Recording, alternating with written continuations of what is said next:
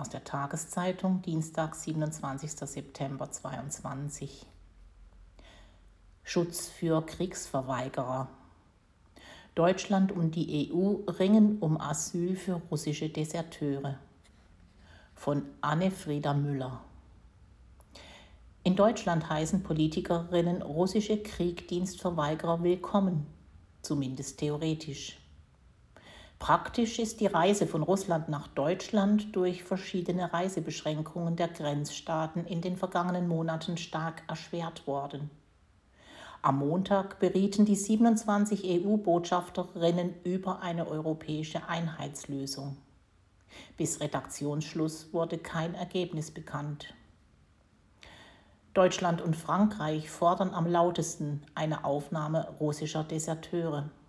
Andere EU-Staaten darunter Finnland und das Baltikum, stellen sich dagegen. Sie sehen eine Gefahr, dass dadurch bewusst Spione nach Europa gebracht werden könnten. Auch in Deutschland warnt die Union davor. Regierungssprecher Steffen Hebestreit betonte zuletzt, dass bei Asylanträgen der Einzelfall überprüft werden müsse.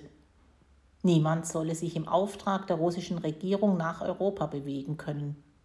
Das Bundesamt für Migration und Flüchtlinge, BAMF, verweist darauf, dass Deserteure, die von schweren Repressionen bedroht sind, in der Regel internationalen Schutz in Deutschland erhielten.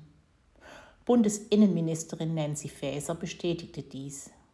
Nachdem der russische Präsident Wladimir Putin letzte Woche die Teilmobilmachung in seinem Land verkündete, sind Zehntausende russische Staatsbürgerinnen ausgereist. Am Wochenende verschärfte Putin die Strafen für die Verweigerung des Kriegsdienstes auf bis zu 15 Jahre Gefängnisstrafe.